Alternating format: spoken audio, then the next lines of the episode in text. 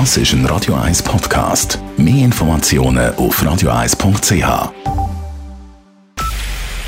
Es ist 9 Uhr.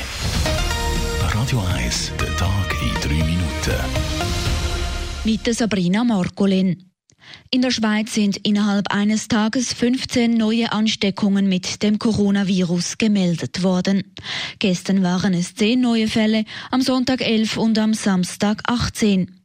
Insgesamt gab es knapp 31.000 laborbestätigte Fälle, teilt das Bundesamt für Gesundheit mit.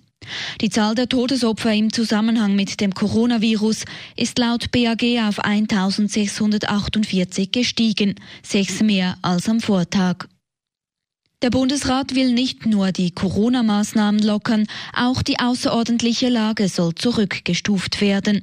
Das berichten der Tagesanzeiger und der Blick und verweisen auf Quellen im Bundesamt für Gesundheit, bevor der Bundesrat morgen die Öffentlichkeit informiert. Einzelheiten von Adrian Sutter.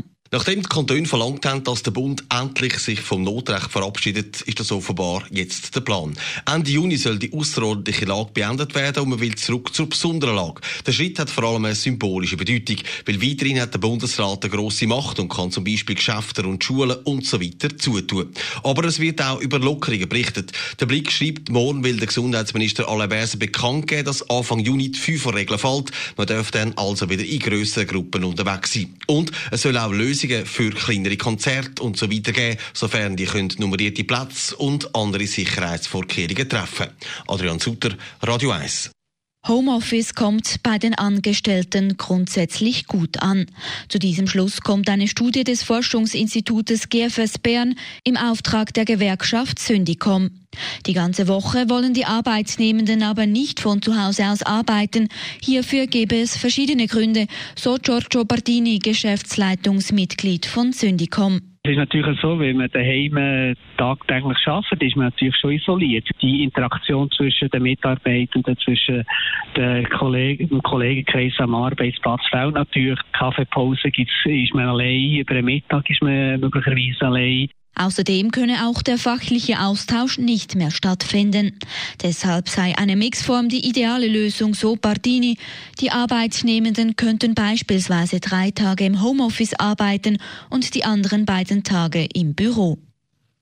Die Swisscom hatte heute erneut mit einer Megapanne zu kämpfen.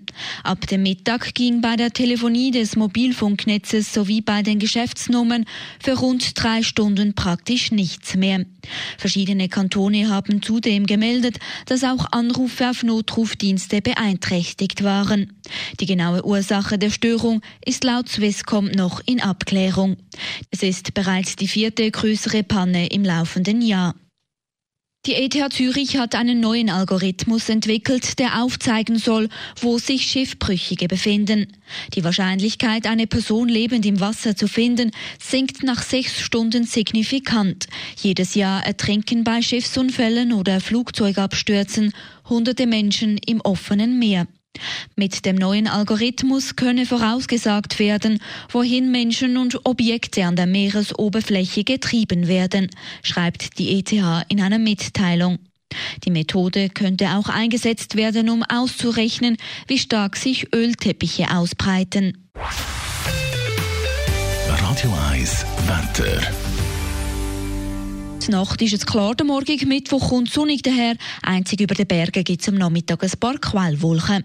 Der Tag startet mit Temperaturen zwischen 7 und 9 Grad. Am Nachmittag gibt es warme 23 Grad. Am Donnerstag ist es dann zeitweise sonnig, vor allem Richtung Osten gibt es teils dichtere Wolkenfelder. Entlang der Alpen sind am Nachmittag auch Regengüsse möglich. Das Ganze gibt es bei 22 Grad. Das war der Tag in 3 Minuten.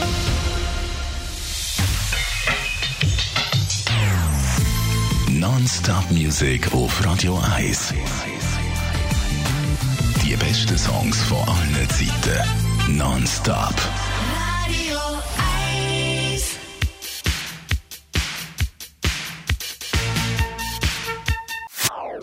Das ist ein Radio 1 Podcast. Mehr Informationen auf radio1.ch.